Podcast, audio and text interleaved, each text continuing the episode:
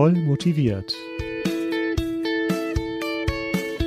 Der Musikpädagogik-Podcast von Schott Music und Christine Thielemann.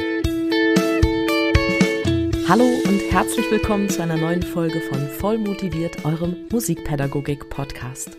Heute habe ich die beiden Erfinderinnen des EMSA-Projekts zu Gast. EMSA, das bedeutet eine Musikschule für alle und ist ein Leitfaden, der sich mit dem Thema Kooperation von Schule und Musikschule ab Klasse 5 beschäftigt, also nahtlos an die erfolgreichen Jeki bzw. Jekits Programme anschließt. Der Clou an EMSA ist eine Zusammenarbeit auf Augenhöhe von Schule und Musikschule. Die Ideen aus dem EMSA-Projekt, die sind so genial, dass ich bereits überlegt habe, wie ich Dinge wie zum Beispiel die Vocal Break oder auch die Open Stage in meinen Unterricht integrieren kann. Stellvertretend für alle am Projekt Beteiligten sind die beiden Leiterinnen aus dem EMSA Hauptquartier der Hochschule für Musik und Tanz in Köln zugeschaltet nämlich Stefanie Büken-Hölker. Sie ist Schulmusikerin, Blockflötistin und alte Musiksängerin, sowie Ursula Schmidt-Laukamp, Professorin für Blockflöte und Fachdidaktik, systemische Supervisorin und Mediatorin. Hallo, liebe Stefanie und hallo, liebe Ursula. Danke, dass ihr euch die Zeit nehmt. Ja, hallo und danke für die nette Einladung. Und das machen wir doch gerne. Vielen Dank für die Einladung auch von mir. Jetzt habe ich gerade nur so ein wenig angeteasert, dass EMSA, eine Musikschule für alle, ein wirklich geniales Kooperationsprojekt ist, was für Schulen ab Klasse 5 und Musikschulen gleichermaßen ein Schatz ist. Stefanie und Ursula, erzählt mir doch mal bitte ganz genau, was ist denn EMSA nun eigentlich? Ja, das machen wir und wir versuchen das mal. Also, danke fürs nette Anteasern. EMSA steht, wie du schon gesagt hast, äh, Christine, für eine Musikschule für alle. Und das sagt eigentlich auch schon alles. Also der Titel ist quasi Programm und der erste Teil des Namens, Schule und Musikschule, werden als eins gedacht. Das ist damit gemeint. Und als aus der Sicht der Schülerinnen und Schüler sind Schule und Musikschule also ein Lernort und an diesem einen Lernort erhalten sie ab der Klasse 5 ganz unterschiedliche Angebote, ähm, die aufeinander aufbauen, die unterschiedlich vernetzt sind und die möglichst bunt und so gestaltet sind, dass jede Schülerin, jeder Schüler passende Angebote findet. Und hier wird eigentlich auch schon deutlich, was neu ist, in NRW zumindest, dass wir bei EMSA musikalische Bildung integrativ denken. Das heißt, äh, die beiden musikpädagogischen Systeme, also der schulische Musikunterricht, der weiterführende Schule und die musikschulischen Angebote übernehmen gemeinsam Verantwortung für die musikalischen Bildungsmöglichkeiten für Schülerinnen und Schüler. Und das für, das klang ja gerade auch schon an, für alle Schülerinnen und Schüler. Es heißt ja auch eine Musikschule für alle. EMSA verfolgt also das Ziel, allen Schülern musikkulturelle Teilhabe zu ermöglichen, indem der grundständige Musikunterricht als Angebot vorhanden ist sowieso und alle weiteren musikbezogenen Angebote wirklich allen Schülerinnen und Schülern zur Verfügung stehen, auch ohne Eignungstest und ohne Aufnahmebedingungen, bevor sie zur weiterführenden Schule gehen. Und ähm, das ist natürlich ein hehres Ziel und das äh, versuchen wir bei EMSA durch zwei unterschiedliche Bereiche, einmal durch die inhaltlich-fachliche Seite und einmal durch die personell-strukturelle Seite dem ja nachzukommen. Und auf der inhaltlich-fachlichen Seite haben wir ein modulares System an Musizieren und Lernangeboten entwickelt. Die nennen wir die sogenannten Bausteine, die auf die ganz unterschiedlichen Vorerfahrungen von Schülerinnen und Schülern angepasst werden können, sodass zum Beispiel auch, weil du es gerade angesprochen hast, der Übergang von der Grundschule, der ja oft einen Bruch darstellt für so kleine Schülerinnen und Schüler, die dann zur Klasse 5 kommen, dass der möglichst weich auch so gestaltet werden kann, dass die Kompetenzen, die Schülerinnen und Schüler in der Grundschule schon erlangt haben, dass die aufgefangen werden können und dass die bedeutsam äh, auch in der weiterführenden Schule aufgegriffen werden können. Und noch eine Sache, die ganz wichtig ist, EMSA bedeutet nicht, dass es ein Modell für alle ist, sondern dass EMSA an jeder Schule eigentlich immer wieder neu gestaltet wird, zwar auf der Basis bestimmter Qualitätskriterien und auch von Prinzipien, die wir jetzt im Laufe des Gesprächs sicherlich alle auch unterschiedlich mal ansprechen werden, aber an jedem Standort entsteht EMSA ganz neu, je nachdem, welche Ressourcen und Bedingungen dort, dort vorzufinden sind. Und ähm, wenn man sich das so vorstellt, dass diese inhaltlich dichte Kooperationsform pro Standort immer wieder neu ausgehandelt wird, dann finde ich mit Blick auf so die Praxis an Schule und Musikschule, die ja sehr turbulent ist, dass das nicht äh, trivial ist, ne? eine solche Kooperation so inhaltlich, fachlich auch dicht zu gestalten. Und in der Kooperationsforschung spricht man da auch von, ja, das ist eine High Cost, also eine wirklich hohe Form der Kooperations ähm, ja, Gelingensbedingungen, die notwendig sind. Und deswegen braucht auch diese inhaltlich-fachliche Verzahnung eine Gegenseite, eine strukturell, personell genauso dichte Verzahnungsseite. Und das ähm, versuchen wir in EMSA zu ermöglichen, sodass ähm, ja, Menschen, die die Kooperation lernen oder die in der Kooperation lernen und dort arbeiten, die Kooperation auf Augenhöhe gestalten können, um diese inhaltlich-fachlichen Fragen, was lernen welche Kinder eigentlich wie und wann am besten, dann in einem gemeinsamen Aushandlungsprozess gestalten können und das in ja, möglichst verlässlichen Strukturen. Aushandlungsprozesse. Das ist ein super Stichwort. Steffi hat ja gerade über die EMSA-typische Standortspezifik schon gesprochen. Und das heißt, wenn EMSA vom Prinzip her an jedem Standort anders aussehen kann, dann braucht es immer wieder Aushandlungsprozesse zwischen allen Akteuren, zwischen einzelnen Lehrkräften, zwischen Lehrkräften und SchülerInnen, mit Schulverwaltungen und vor allem mit den Schulleitungen. Das verhindert oder das soll verhindern, dass eine Kooperation, hier also EMSA, nicht in irgendwelchen starren Strukturen erstarrt. Ja, das ist eine komplexe Angelegenheit. Einerseits sollen Strukturen ja Orientierung geben, brauchen somit auch eine gewisse Verlässlichkeit. Ja, und andererseits sollen Strukturen flexibel sein, ohne dass man aber das Gefühl von Beliebigkeit bekommt. Ja, und nun ist es ja so, EMSA oder in EMSA sind Kooperationen nicht erfunden worden. Es gibt überall großartige Schulkooperationen. Doch ähm, allgemein haben Erfahrungen gezeigt, dass das Gelingen von Kooperationen oft von, vom Engagement so einzelner und vom Charisma auch einzelner Lehrkräfte abhängt. Wechseln diese Lehrkräfte dann die Schulen, nehmen sie oft das Know-how mit und dann beginnt eine nächste Lehrkraft, vielleicht nicht ganz von vorn, aber beginnt doch ganz gut wieder erstmal wieder neue Wege zu finden und Neues aufzubauen. Und das bindet wahnsinnig viel Zeit, Energie und Ressourcen. Und so kamen wir darauf, mal nachzusehen, wie Kooperationen an anderen Stellen, zum Beispiel in Wirtschaftsunternehmen aussehen. Nämlich in Wirtschaftsunternehmen werden Kooperation selbstverständlich gemanagt. Da gibt es Menschen, die sich intensiv darum kümmern, dass der Laden läuft. Okay, in der Wirtschaft, da gibt es andere Interessen, aber ein Mehrwert für unsere Schulen und vor allem für unsere Schülerinnen und Schüler wollen ja schließlich wir auch erzielen.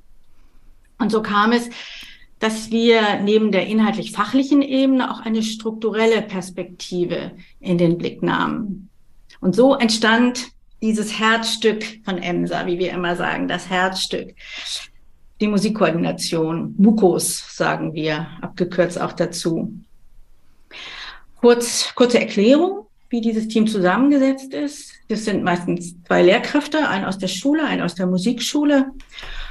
Und diese MUKOs entwickeln gemeinsam mit anderen Teams die jeweils eigenen Strukturen, in denen zum Beispiel so EMSA-Bausteine umgesetzt werden können. Konkret heißt das, EMSA-Strukturen werden auf bereits vorhandene Strukturen aufgebaut. Strukturen, die sowieso schon da sind.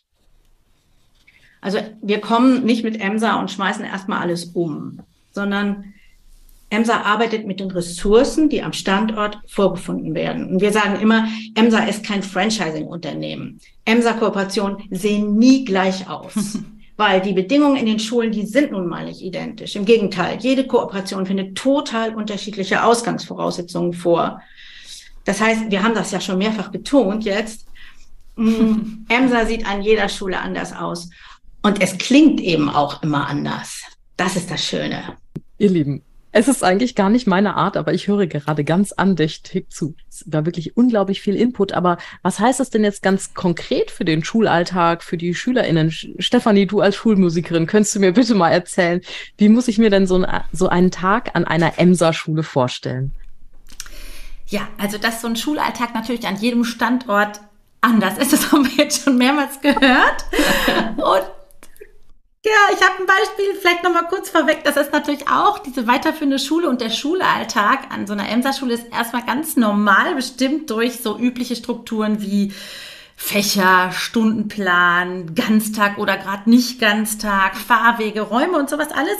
Aber genau diesen Schulalltag wollen wir ja mit EMSA zum Klingen bringen. Wir sprechen auch immer bei EMSA von der Vision der klingenden Schule. Und dazu sollen ja diese Bausteine dienen, die äh, ganz unterschiedlich, ähm, ganz unterschiedliche Räume auch zum Klingen bringen. Und da gerne mal so ein paar Beispiele möchte ich bringen. Ich so ein konkretes Beispiel mal von so einem Tagesablauf bringe. Aber vielleicht mal einmal diese Räume, die EMSA beleuchten möchte. Das sind zum Beispiel ähm, Räume, die möglicherweise gar nicht so oft musizierend genutzt werden, wie zum Beispiel Pausen oder Überbrückungszeiten vor und nach der Schule, weil die Bahn schon eher kommt oder weil der Papa mit einem im Auto später abholt. Freistunden, die ja mit zunehmend in der Oberstufe auch häufig vorkommen können.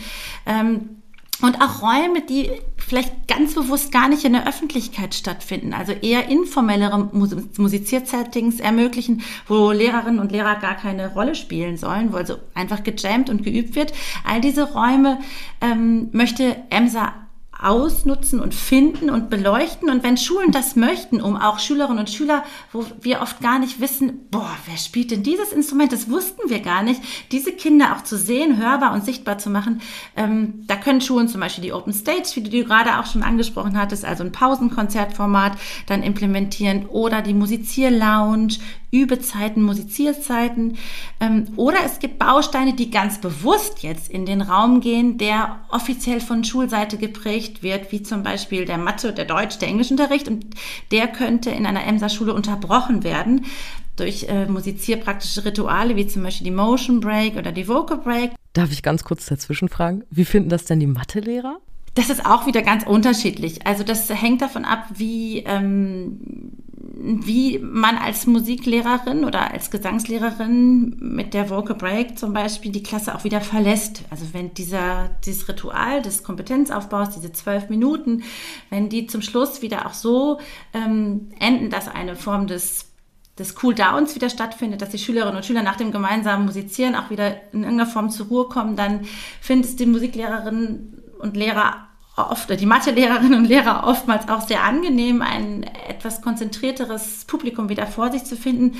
Das hängt aber tatsächlich auch von der Lehrperson selber ab, wie offen sie dafür ist, äh, wahrzunehmen, dass ein Wechsel des Formats, des Lernformats auch ganz viel neue Inspiration für das Folgefach wieder in sich tragen kann. Aber das muss tatsächlich immer wieder erprobt werden, mit welcher Lehrkraft kann so ein Bruch stattfinden und ist es für diese Schule tatsächlich der Baustein, der als erstes jetzt implementiert werden sollte, um das Ziel der klingenden Schule zu erreichen? Oder ist es möglicherweise sinnvoll, Bausteine zu wählen, die ganz bewusst im Musikunterricht stattfinden? Also wo instrumentales Lernen mit dem allgemeinbildenden Musikunterricht verbunden wird, wo diese Ziele des instrumentalen Lernens zum Beispiel mit dem Kernlehrplan des Fachs Musik verbunden, wie es, wie es zum Beispiel im, in Profilklassen ja der Fall ist, in Bläser- oder Streicherklassen.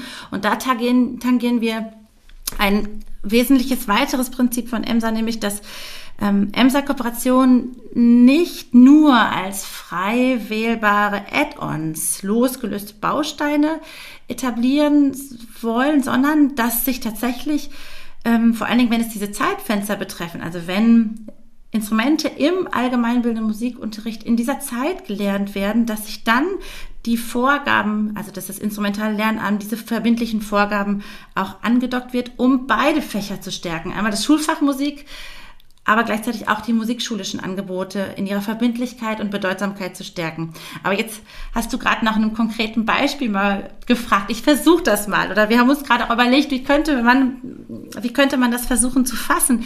Wir sprechen immer von Jem und Paula. Das sind so unsere stellvertretenden Namen für alle Schülerinnen und Schüler einer Kooperation. Wenn man sich vorstellt, die haben so eine Woche vor sich, dann könnte das in der EMSA-Schule so aussehen, dass sie montags erstmal ganz normal mit einem Mathe, Deutsch, Englischunterricht oder was auch immer, Sportunterricht beginnen und dann aber in der dritten Stunde im Drehtürmodell den Fachunterricht verlassen und eine halbe Stunde Klavier- oder Schlagzeugunterricht haben. Dann aber auch in der Schule direkt?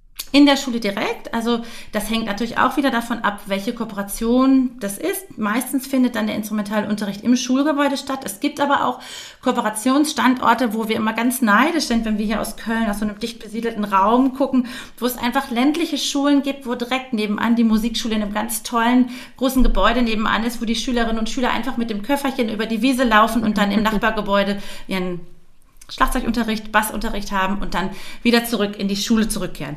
Ja, und dann könnten Jem und Paula dienstags äh, als GesangspartInnen ähm, aus ihrem eigenen Unterricht hinausgehen, also auch aus dem Englischunterricht möglicherweise verlassen und die Vocal Break einer fünften Klasse anleiten, als quasi kleine Lehrerinnen und Lehrer, dann wieder in den Unterricht zurückkehren und am Nachmittag ähm, eine Wahlpflicht AG in der Band belegen. Mittwochs haben sie möglicherweise sich schon früh morgens eingebucht in eine Übephase, um weil die Bahn zu früh kam, diese Zeit zu nutzen. Und am Donnerstag sind sie gemeinsam mit all ihren Peers auf der Bühne in der Open Stage und freitags wählen sie dann das ging ganz, ganz Wochenende, um die Musicalproben zu belegen oder um eine Mentorinnenausbildung zu belegen, weil sie festgestellt haben, das Anleiten von Gruppen und das selbstständig tätig sein, musizieren, das ist etwas, was sie möglicherweise auch weiter beruflich verfolgen wollen.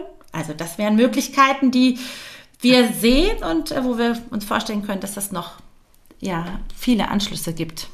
Aber jetzt muss ich mal ganz kurz fragen. Jem und Paula leiten die Vocal Break selbst an? Ja, also das, ähm, die, die Idee, ähm, Schülerinnen und Schüler als ExpertInnen ernst zu nehmen und ihnen auch leitende Aufgaben und Rollen zur Verfügung zu stellen, das ist von vornherein ein äh, Gedanke bei EMSA, den wir in verschiedenen Bausteinen finden und so auch in der Vocal Break, auch in der Motion Break oder auch als ÜbepartInnen sind Kinder in dieser MentorInnen-Tätigkeit ähm, tätig.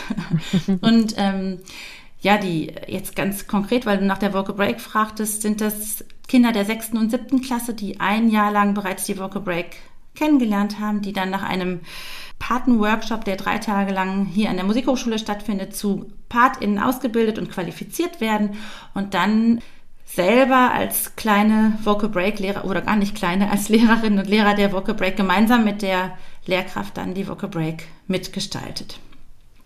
Oh, das stelle ich mir wirklich spannend vor. Das hätte ich, glaube ich, unglaublich gern gemacht. Das habe ich ja auch in der Übung Musizieren 6 2019 von dir, liebe Steffi, schon den Beitrag mittendrin, die Vocal Break, 10 Minuten Klassenmusizieren am Vormittag in der Schule gelesen. Aber ich wusste damals noch gar nicht, dass es dieses EMSA-Projekt gibt und ich habe da nur so reingeschnuppert in diesen, in diesen Beitrag. Ich weiß ja nicht, also ich lese ja, man hat ja manchmal nicht, ach, Asche auf mein Haupt. Man hat ja manchmal nicht genügend Zeit, vom ersten bis zum letzten Wort alles zu lesen, aber ich kann mich an diesen Beitrag dran, äh, dran erinnern, dass ich da durchgeblättert habe und dachte, wow, tolle Sache. Vielleicht können wir das, ich würde mal behaupten, wir stellen den Beitrag aus der 619 mittendrin die Vocal Break, den stellen wir mal in die Show Notes oder zumindest den Link dazu. Oder auch einen Beitrag aus unserem neuen Buch, unserem aktuellen Buch. Da wird ja auch über die Vocal Break und die Gesangspartin etwas genauer auch noch geschrieben. Ich werde das abklären, was da möglich ist. was sind denn die Vorteile für die anderen Schülerinnen, wenn die wenn Jem und Paula waren das, glaube ich, ne? Wenn Jem und Paula das selbst anleiten. Ich meine, wozu brauchen wir denn eigentlich noch Musiklehrer, Musiklehrerinnen, wenn sowas auch die Kinder und Jugendlichen selbst können? Das sind ja zwei Fragen quasi, ne? Also was ist der Sinn und was ist so die, ähm, die Motivation auch dahinter, diese äh, Peer-Teaching-Prozesse auch mit ernst zu nehmen in, in Kooperationsentwicklung und in Unterrichtsentwicklung. Dahinter stecken ganz äh, verschiedene lerntheoretische Annahmen, die uns eigentlich als äh, Lehrpersonen schon seit längerem geläufig sind, nämlich die Annahmen, dass Lernen dann besonders wirksam und auch ähm, als bedeutsam erlebt wird, wenn es einen Raum gibt, in dem Schülerinnen und Schüler eigenverantwortliche Entscheidungen treffen können. Und ähm, als Lehrperson, als Vocal Break Lehrperson, als Übepatin bin ich in der Rolle und kann eigene Entscheidungen mittreffen, mitbestimmen und kann auch meine eigenen künstlerischen Entscheidungen mittreffen und eine eine große Entscheidungsmöglichkeit ist, diese ähm, Gesangspatenausbildung zu machen. Also sich, sich selber zu entscheiden, ich gehe diesen Weg und ich werde diese, diese Mentorin. Ein weiterer Grund für diesen Fokus auf Peer-Learning-Situationen ähm, ist, ist die Annahme, dass Schülerinnen und Schüler häufig sehr authentische und exzellente Expertinnen ihrer eigenen Stilrichtung ja sind. Viel mehr oft als wir Lehrkräfte selbst und dass sie deswegen als ja, ein ganz hervorragendes Role Model für jüngere Schülerinnen und Schüler eine wichtige Funktion einnehmen. Genau, denn nicht zuletzt seit 1791 wissen wir, Papageno sucht Papagena und Tamino sucht Pamina. Genau. Das Role Model. Es gibt nicht nur die Vocal Break Paten, es gibt auch Übepaten und es ist vorgesehen, dass Übepaten auch ausgebildet werden. Und das haben wir auch in einer Schule bereits gemacht. Und das äh, war ganz interessant, weil ähm, Üben äh, will gelernt sein. Und wir haben äh, jetzt diese, diese Jugendlichen, die das mit anderen zusammen praktizieren sollten, ja, mit den äh, Methoden erarbeitet, äh, wie sie nun mit ihren Mitschülern an ihr Instrument oder ganz bestimmte äh, oder ein Stück oder ganz bestimmte Teile aus Stücken heraus arbeiten können. Also wir haben darüber, dass sie, dass Schüler und Schülerinnen ähm, über Techniken weitervermitteln sollen, ähm, dazu gebracht, dass sie ihr eigenes Überverhalten reflektieren und somit auch eine Chance haben, sich selbst persönlich weiterzuentwickeln. Also sie haben direkt auch etwas davon und sind nicht nur da, dazu da, jetzt anderen zu helfen, sondern sie haben einen eigenen, können wirklich einen eigenen Mehrwert, einen eigenen Vorteil daraus ziehen. Und ja, das hat auch ganz gut funktioniert. Auch da, was Steffi eben schon gesagt hat, ne, da besteht ja auch dann die, vielleicht die Hoffnung, dass äh, Jugendliche auch erkennen, oh, vielleicht macht mir das Spaß, ein Instrument zu vermitteln. Ne? Das auch dann im Berufswunsch, in einen Berufswunsch münden zu lassen. Lernen durch Lehren funktioniert immer gut. Das ist wahr, ja. Absolut. Und wir haben ja ohnehin gerade Fachkräftemangel. Also können wir gut gebrauchen, all diese Jugendlichen, die dann Lust auf unseren schönen Beruf bekommen. Genau, so ist es. Wie viele Emser-Schulen gibt es denn derzeit?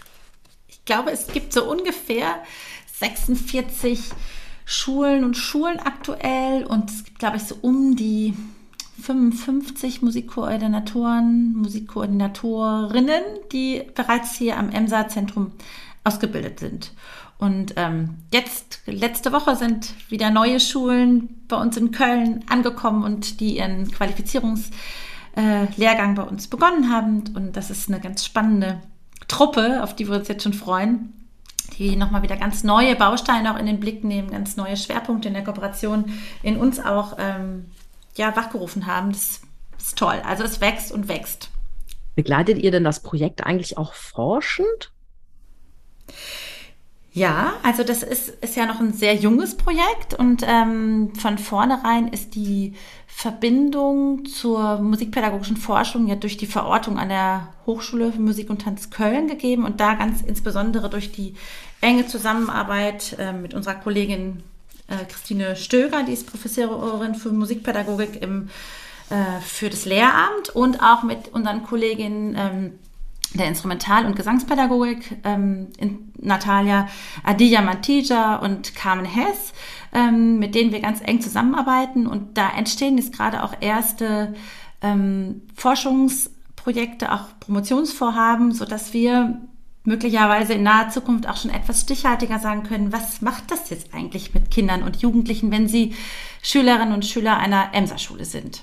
Aber diese dichte Verzahnung ähm, zwischen musikpädagogischer Praxis und musikpädagogischer Forschung, das erleben beide, sowohl Praxis als auch Theorie, als großen Schatz, ähm, ja, gegenseitig als großen Schatz. Und äh, das ist, glaube ich, etwas Besonderes, was wir jetzt hier in Emsa auch gestalten und äh, erleben können, dass das so dicht in einen zirkulären Prozess geht. Spannend. Sozusagen Bastian 2.0, Bastian Reloaded, oder? Wie erlebt ihr denn die Schülerinnen und Schüler, die in den Genuss von EMSA kommen? Ja, das schließt so ein bisschen an die Frage an, die wir gerade auch hatten, ne? dass, ähm, ob Forschung schon Teil von EMSA ist. Und ähm, auch wenn gerade durch Christine Stöger EMSA wissenschaftlich die ganze Zeit begleitet wird, gibt es bisher noch keine Ergebnisse, die genau das belegen, was genau passiert. Aber wir haben erste Beobachtungen, erste kleine Interviews und auch Zahlen. Und da haben wir auch ähm, nochmal mit einer ähm, unserer ersten Pilotschulen hier in Köln Kontakt aufgenommen. Das ähm, ist ganz spannend zu beobachten, wie einfach diese Zahlen von Instrumentalunterricht oder Gesangsunterricht so stetig und dann wirklich exponentiell gestiegen sind, seitdem Schülerinnen und Schüler in dieser Kooperation lernen. Äh, vorher ähm, gab es ganz wenige Kinder und Jugendliche, die Instrumentalunterricht hatten. Und ähm, jetzt sind es im dreistelligen Bereich einfach Kinder, die an der Musikschule außerhalb von Profilklassen, also jetzt nicht im Kontext eines Kollektivs, weil, es, weil sie jetzt zufällig nur mal in so einer Bläserklasse gestrandet sind oder gelandet sind, sondern weil sie sich explizit dafür entschieden haben, ein bestimmtes Bandangebot oder einen Instrumentalunterricht zu wählen. Und das war für uns nochmal ein, deuten wir als Zeichen, dass Schülerinnen und Schüler, die das ähm, erleben, Anschlüsse finden für ihre eigenen Bildungsmöglichkeiten. Und wenn man sich diese Kinder in diesen MentorInnen-Ausbildungen dann anschaut, dann erleben wir sie mit unglaublicher Leidenschaft und Identifikation für das, wofür sie sich entschieden haben und mit einer unglaublichen Lust, das weiterzuführen und weiterzugeben. Das ist jedenfalls das, was wir auf dieser Erlebnis- und Beobachtungsebene so wahrnehmen und was uns die Schülerinnen, die Lehrerinnen und Lehrer auch zurückspiegeln, also in Richtung Zufriedenheit und motiviert sein, weiterzumachen und möglichst nicht nach der sechsten Klasse aufzuhören, sondern dabei zu bleiben, auch wenn es in die Mittelstufe und äh, in die Oberstufe geht. Denn EMSA verfolgt ja auch das Ziel, nicht nur Klasse 5 und 6 zu fördern ähm, und da Voraussetzungen zu schaffen, sondern auch von der Breite in die Spitze, also auch die Expertise so zu fördern, dass möglicherweise Schülerinnen und Schüler auch mehr das Fach Musik im Abitur wählen, also da auch wieder die Synergieeffekte von Musikunterricht und Instrumentalausbildung und möglicherweise, wie Ulla das ja auch gerade schon gesagt hat, die Ideen entsteht, ein Berufsziel damit zu verbinden und äh, damit möglicherweise auch Fachkraftmangel in Zukunft durch Emser-Schülerinnen und Schüler, die möglicherweise erstmal nicht in Berührung gekommen wären mit einer Form dieser, also einer solchen Form der Ausbildungsmöglichkeit, ähm, die das wählen.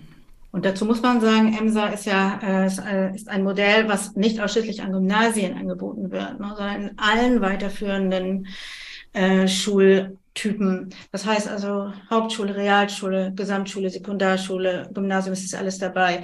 Das heißt auch die Schüler und Schülerinnen, die sich zum Beispiel für Instrumentalunterricht anmelden oder auch, äh, das haben wir auch gesehen bei den äh, Vocal Break PartInnen, die sind wirklich sehr divers aufgestellt. Ne? Das sind Kinder, die nicht unbedingt immer aus, aus Elternhäusern kommen, in, in denen es leicht fällt, äh, Musikunterricht zu nehmen oder wo es, wo es vielleicht an der Tagesordnung wäre, wie es an einigen Schultypen ja eher zu finden ist. Und das erleben wir auch immer wieder, ne? dass es also eine unglaubliche Vielfalt gibt. Es gibt eine kulturelle Vielfalt. Es gibt dadurch auch wirklich ein wunderbares, vielfältiges Musikangebot, ne? was dadurch zustande kommt.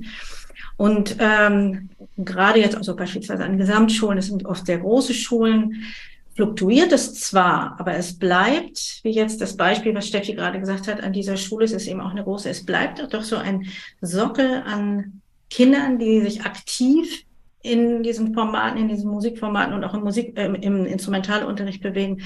Es bleibt so ein, ein, ein Sockelanzahl von Kindern, so dass dieses EMSA-Modell auch lebendig bleiben kann. Ne? Nicht, dass es dann es tatsächlich auch über Corona hinweg hat es das getragen, sind dann äh, über Zoom ganz wunderbare Arrangements äh, entstanden. Also es bleibt doch dann etwas bestehen. Ja.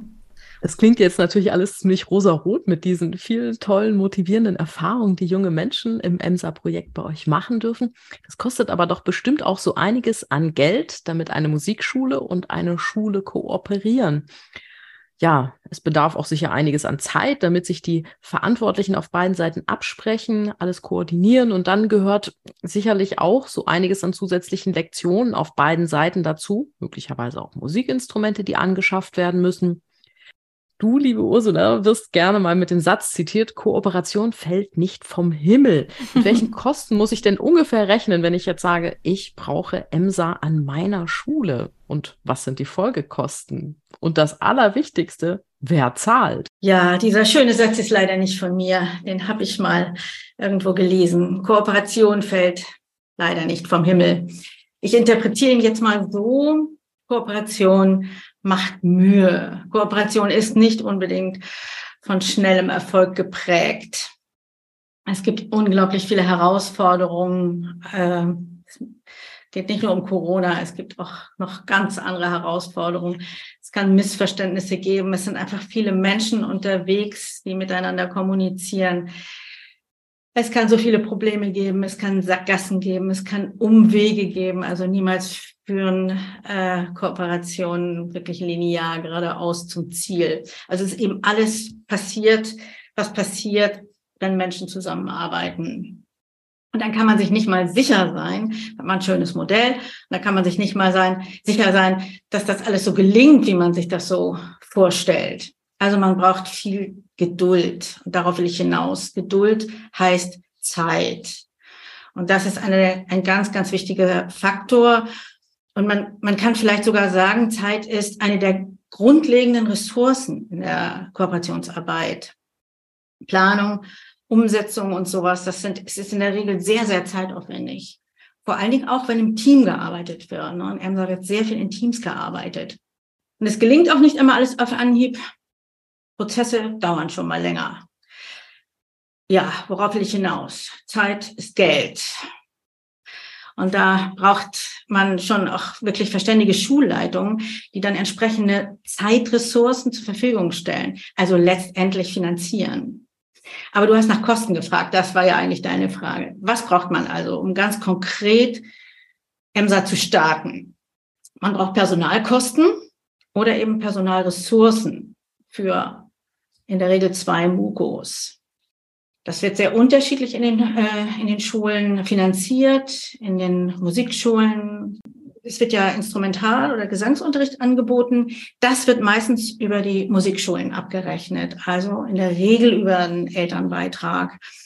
In einigen Schulen, vor allen Dingen auch in Schulen, wo vielleicht äh, Jugendliche sind, die wo es vielleicht finanziell nicht ganz so gut gestellt ist. Da gibt es äh, sehr häufig äh, spezielle Fördertöpfe. Das wird aber meistens äh, schulintern geregelt. Die EMSA-Bausteine werden finanziell sowohl von den Musikschulen als auch von Schulseite getragen. Hier geht es wieder um Aushandlungsprozesse. Ne? Und ähm, unserer Erfahrung nach funktioniert das mehr und mehr und immer besser, also mit zunehmendem Erfolg auch. Ähm, unsere Mukos, die bekommen beim Finanzthema von uns Unterstützung, denn die Mukos sorgen auch, äh, auch in einigen Fällen dafür, also beispielsweise die Finanzierung der, der Bausteine, das muss ja in irgendeiner Form thematisiert werden.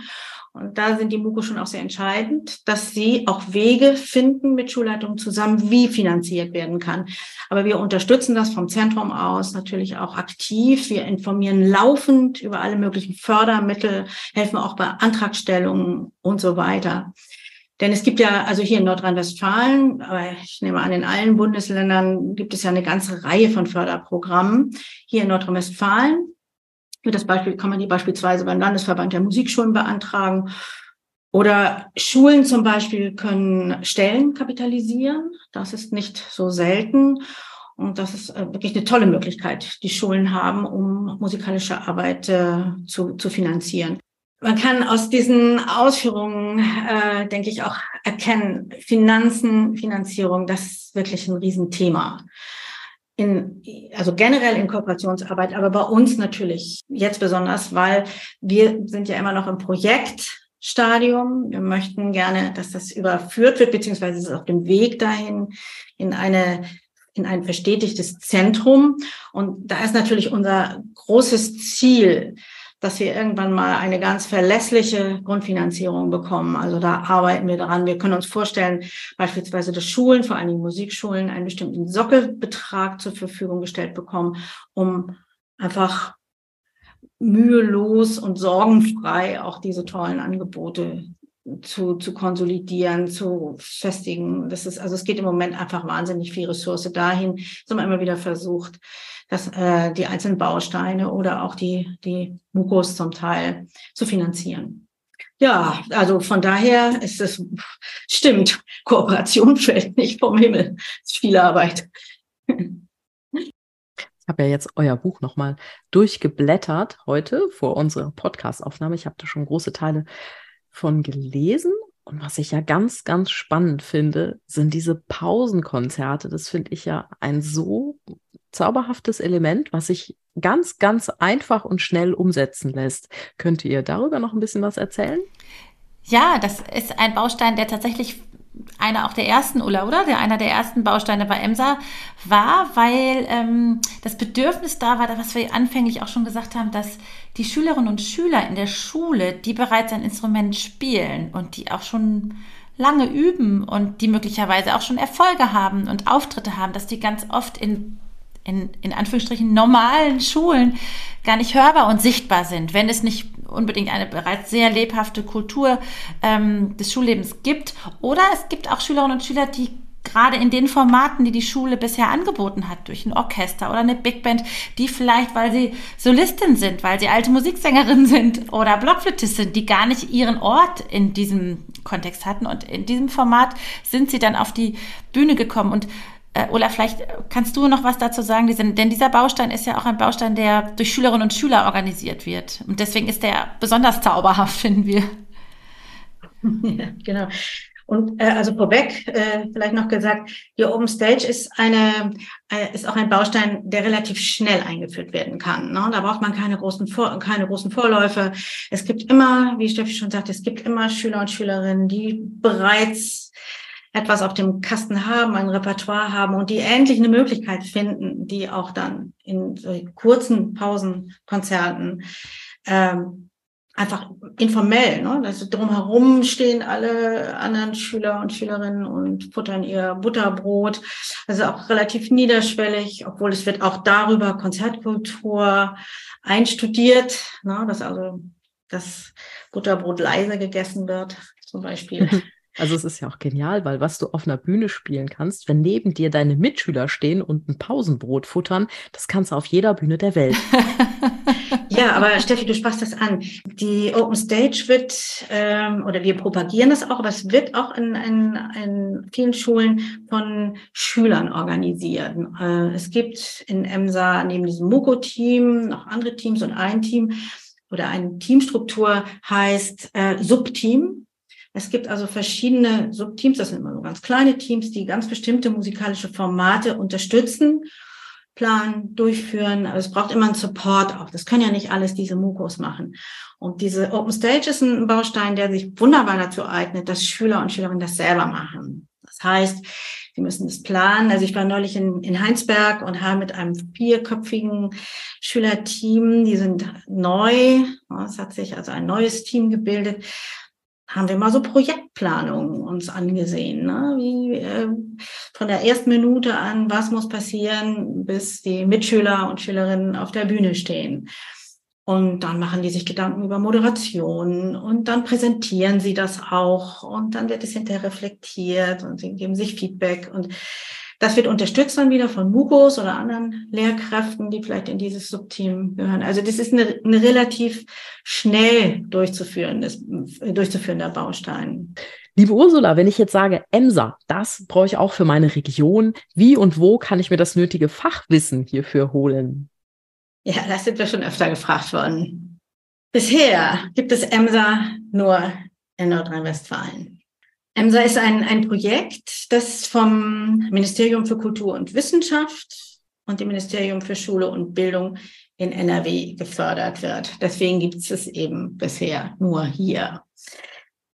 Ähm, in, hier in Nordrhein-Westfalen werden die zukünftigen MUKO-Tandems, habe ich ja vorhin schon gesagt, diese MusikkoordinatorInnen von uns in unserem EMSA-Zentrum qualifiziert. Das heißt, im Laufe eines Jahres erfahren Lehrkräfte in mehreren Seminarblöcken theoretisch und praktisch alles über das Modell EMSA. Hier geht es um das Know-how, was nötig ist, um eine Kooperation zu starten. Das heißt, die MUKO bekommen in der Qualifizierung die Möglichkeit, sich mit ihrer neuen Rolle und der dafür notwendigen inneren und äußeren Haltung auseinanderzusetzen. Ja, und ähm, darüber hinaus erarbeiten sie auch, wie sie ihren Arbeitsplatz gestalten können oder wie sie mit verschiedenen Teams arbeiten können. Also sie befassen sich neben ihrer musikpädagogischen Expertise mit allen auf sie zukommenden Arbeitsbereichen. Da geht es um personelle Kompetenzen, zum Beispiel die in der Gesprächsführung, in Sitzungsleitungen oder auch im Konfliktmanagement gebraucht werden. Aber es geht genauso um organisatorische oder äh, Fähigkeiten, aber auch um Verwaltung. Ganz interessant ist, 2017 wurde in der Schweiz eine Studie veröffentlicht, in der genau diese Kompetenzen im Zusammenhang mit dem Erfolg von Projekten untersucht wurde. Man hat dort die Praxisrelevanz von Kooperationskompetenz in vier Handlungsräumen erfasst, nämlich dem strategischen, dem fachlich-konzeptionellen, dem organisatorischen, so dem äh, sowie dem sozialkulturellen Raum. Und es wurde wissenschaftlich bestätigt, dass erst das Vorhandensein einer solch umfassenden Kooperationskompetenz zu einem wichtigen Indikator für den Projekterfolg beziehungsweise auch Praxiserfolg wird. Und genau diese Grundprinzipien haben uns damals, 2015, als wir angefangen haben, geleitet. Und man findet sie im Fundament unseres Emser-Hauses auch wieder. Wenn man sich mal die Website ansieht, dann prangt einem dieses schöne Haus auch entgegen. Im Buch ist es auch drin, ja. Im Buch ist es auch drin, genau. Das heißt also, nämlich äh, MOOCs müssen entsprechend musikpädagogisches Know-how mitbringen und darüber hinaus gezielt auch organisatorische, soziale und personale Kompetenzen schärfen oder entwickeln. Das ist jetzt nur ein ganz mini kleiner Einblick in diese Qualifizierung für die MUKOs, für die MusikkoordinatorInnen. Also detaillierter es kommt wieder der Werbeblock, detaillierter kann man das alles natürlich in unserem Buch und auch auf der Homepage emsazentrum.de nachlesen. Wenn du jetzt als Schülerin auf so einer auf so einer Emser-Schule, wenn du jetzt als Schülerin auf einer Emser-Schule gewesen wärst, was hätte dich denn, liebe Steffi, ganz persönlich am meisten angesprochen? Mich hätte, glaube ich, angesprochen, dass das, was ich tue, was ich sowieso leidenschaftlich tue, nämlich Musik machen, dass ich das zeigen kann, dass ich dazu stehen kann. Ulla und ich haben immer am Anfang von einer Vision sind wir ausgegangen, ähm, wo wir gesagt haben, die Kinder und Jugendlichen sind mit ihren Koffern unterwegs und sind damit auch identisch mit ihrem Instrument und sind gleichzeitig Fußballspielerinnen und Tänzer und äh, was, welche, was auch immer für eine Sportart sie auch noch nachgehen oder welchem anderen Hobby, aber sie sind auch sichtbare Musikerinnen und Musiker. Und das fand ich immer unglaublich berührt und das finde ich auch toll, wenn ich das an extra ausgewählten Musikgymnasien oder Profilschulen sehe, aber das ist natürlich etwas, was dann nur ganz wenigen Schülerinnen und Schülern zugutekommt. Und EMSA ist ja gerade für alle Schülerinnen und Schüler da, für alle weiterführenden Schulen. Und das war unser Traum und das ist unser Ziel, dass diese Idee, dass, dass, dass man als Musikerin, als Musiker zu sehen ist und identisch sein kann und das weiterverfolgen kann und dass das Spaß macht und dass, dass man auch damit äh, angesehen und ein Stück weit cool und äh, ja dazugehört, dass das überall möglich ist. Das ist ein Anreiz für uns. An meiner eigenen Schule, ich komme aus einer kleinen Stadt, da hatte ich das. Da gab es einfach keine andere weiterführende Schule und da gab es so eine Musikkultur, die, die äh, das ermöglicht hat, dass ich zu sehen war nach einer gewissen Zeit ähm, als Schülerin, die musiziert. Wenn ich mir aber jetzt in gerade im großstädtischen Raum Schulen anschaue, wo äh, viele Kinder und Jugendliche auch untergehen mit den Hobbys, mit den Leidenschaften, die sie tun, da ähm, denke ich, ist es auch als Mutter, wenn ich mir das vorstelle, wenn meine Söhne die Möglichkeit hätten, da anzupacken und zu zeigen, was sie können und auch andere Menschen zu sehen, die das tun, sodass sie motiviert sind, da weiter dran zu bleiben, das ähm, finde ich ein ganz wunderbares Ziel. Und da hoffe ich, bieten wir mit EMSA ähm, an den EMSA-Schulen genügend Anschlüsse, individuelle Wege zu gehen. Ich habe auch was Persönliches. Ich komme nämlich aus einer ganz anderen Zeit. Da gab es sowas überhaupt nicht. Also Steffi, wenn du sagst, bei euch gab es das schon mal ansatzweise. Ich komme äh, aus einer Zeit, da gab es sowas wie ein Schulorchester oder Schulchöre. Aber das war toll. Also ich habe äh, im Schulorchester Cello gespielt und das auch sehr lange, die ganze Schulzeit. Ja, aber ich hätte, was ich mir gewünscht hätte, wäre auch so eine Art Community. Die gab es nicht. Wir haben dann zwar auch unsere Köfferchen genommen, also ich habe da Cello gespielt, das Köfferchen war ein bisschen größer. Und dann bin ich wieder nach Hause gefahren. Und ähm, wir haben, aber und das war's. Also wir haben tolle Schulkonzerte, aber es war eigentlich kein wirklich musikalisches Leben an der Schule. Ne? Das war so, ein, wie heute würden wir sagen, es ist ein Profil gewesen. Deswegen gingen auch ganz bestimmte Kinder, die eben schon in der Sechster damals ähm, ähm, schon ein Instrument so gut spielten, kam sofort ins Orchester. An den Emser-Schulen, das finde ich so toll, gibt es eben viele informelle Räume. Wir haben ja so ein paar informelle Räume angesprochen. Es gibt aber auch die Möglichkeit, dass sich einfach mal drei Leute zusammentun, einen Raum suchen und jammen oder einen Song schreiben oder aber auch ein Menuett spielen, je nachdem, was für einen Unterricht sie haben. Sie können gemeinsam üben. Sie können ihre Interessen austauschen und das wird auch gefördert. Das ist ja auch, ähm, das ist ja auch im Programm enthalten. Das hätte ich mir gewünscht, dass es ein, ein Lebensraum Musik im Lebensraum Schule gegeben hätte.